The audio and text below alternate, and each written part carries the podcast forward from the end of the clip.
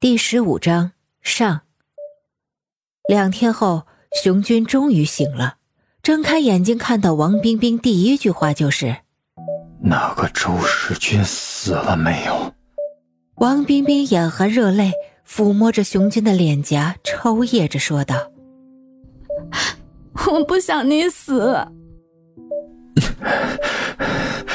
告诉我。”那个狗日的周世军死了没？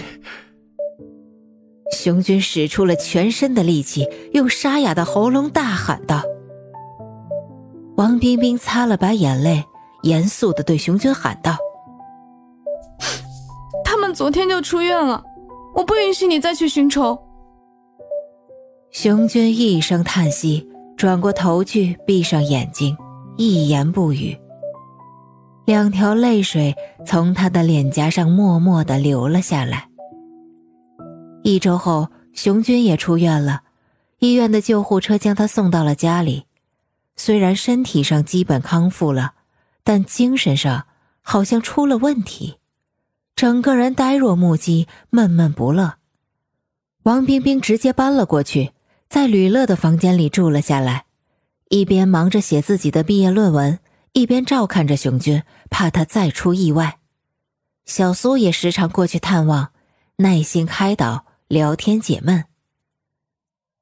陈凯的创业移民真是多灾多难，又花了两周时间整理装修店面，终于正式开张了。从他到达新西兰到正式开业，前前后后已经六个月了，一步一步走下来，十分不易。然后他终于顺利的获取了两年的商务签证，接下来只要好好经营，不要亏损，收入可以支持家庭的日常开支，就可在两个财务年后申请绿卡。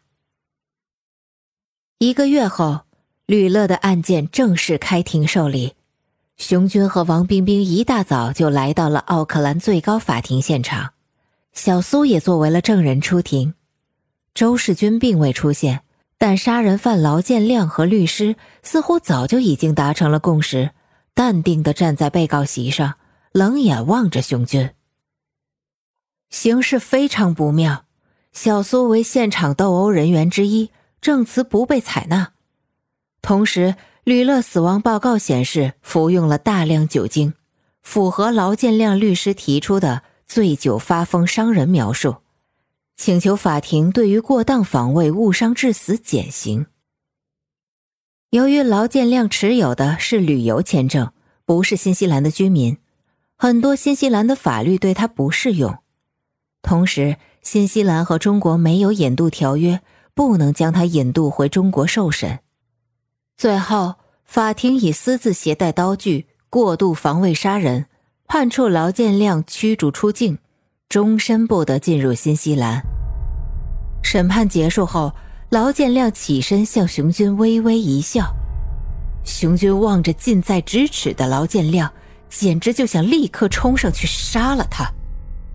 要不是王冰冰紧紧的拉住他，熊军早已大闹法庭。随后，劳建亮在警察的护送下去了机场，登机离开了新西兰。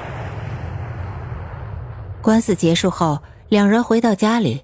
王冰冰急匆匆的搬离了熊军住处，生怕自己头脑一热，控制不住感情，难以自拔，害人害己。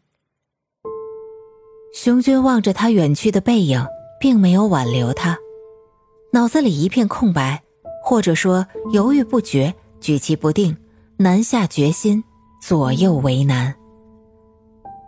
吕乐父母在国内听说了法庭审判结果，十分失望，怒骂新西兰的法律简直就是个笑话。新西兰的法律没有死刑，所以不管你杀人放火，最重的徒刑就是关入大牢。而新西兰注重人权，牢房都有着四星级酒店的标准，是世界上少有豪华牢房的国家之一。服刑的囚犯。无需体力劳动，还可以读书、进修或娱乐、打球，都由纳税人出钱供养。洋人的世界，我们不会懂。居家监禁三个月后，完成了社区劳动惩罚的熊军，回到陈凯店里继续工作，和两位新同事相处融洽。陈凯店里主要卖的都是一些低端首饰，从中国义乌小商品市场海运过来，在国内一件的成本大概两元人民币左右，在这里出售一件就是十纽币，利润还算可以。主要用户群。都是一些洋人小年轻。大多数外国人永远都不会知道，原来在中国东西可以这么便宜。这些首饰外表看起来金光闪闪、时尚高贵，而其实价格便宜的掉渣。也许是因为这个原因，在不久后的一天，陈凯的廉价首饰店居然遭到了持枪抢劫。这真是个天大的笑话。那天下午刚刚临近关门打烊，路上行人逐渐稀少，熊军和其他两位店员正在清点货物，准备关门。门口来了一辆面包车，下来四个太平洋岛人冲进店里，其中有一人手持猎枪，还有三人手持铁棍。几个人冲进来后大喊了几句，就开始抢劫。太平洋口音的几句英文完全没有听懂是什么意思。见他们动手枪时，陈凯等人才反应了过来。新西兰是一个人命至上的国家，所以一旦遇到抢劫，即使是银行里也不会有任何人反抗，因为一切都有保险公司索赔，大家只需乖乖站着等他们抢完即可。同时，新西兰是一个福利国家。抢劫这种事情相对极少，那些犯罪分子主要是周边的太平洋岛国居民，没有身份，没有福利，所以才会做这些抢劫的事情。新西兰的犯罪分子也十分弱智，很多时候拿着菜刀去银行抢劫，居然还让他们得逞。这要是在中国，早就被打趴下了。陈凯不是本地人，碰到抢劫这个事情。第一反应就是和国内一样，财产为重。看到几个劫匪拿了铁棍就想来抢劫，简直就是笑话。尽管有把猎枪，两发子弹而已，你想怎样？二话不说，大喊一声：“把东西给老子放下！”就冲了上去。在国内开店的老板都练过几手，三两下将几个劫匪打倒在地。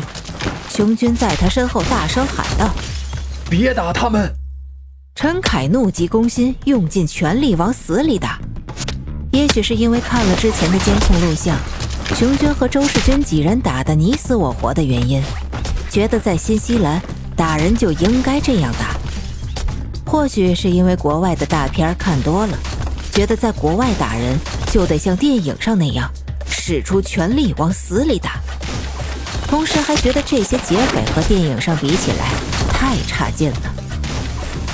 四个劫匪从一开始的抢劫转变成了保命，被陈凯一个人打得毫无还手之力。无奈之下，拿起了猎枪。熊军见此情形，立刻上前阻止，不料枪走火，一声枪响后，熊军倒地。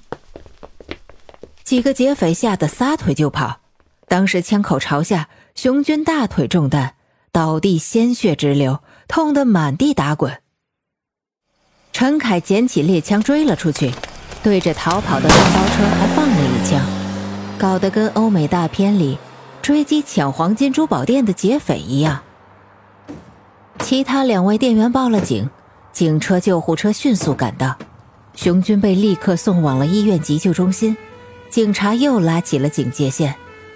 这家店面真的是多灾多难啊，也不知道是不是风水有问题。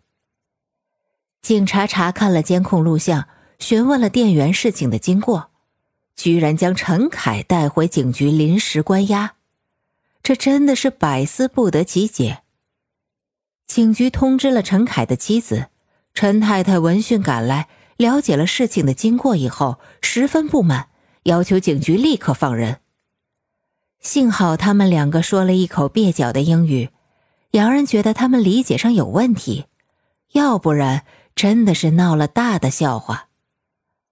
后来，小苏带着律师过来帮忙，经过华人律师的详细解释之后，陈凯才知道他被起诉了，原因是防卫过当、故意伤人，难免牢狱之灾。陈凯大怒，这简直不可理喻！明明自己的店面被人抢劫了，他把劫匪打跑了，居然还被起诉要坐牢，到底是什么洋葱逻辑呀？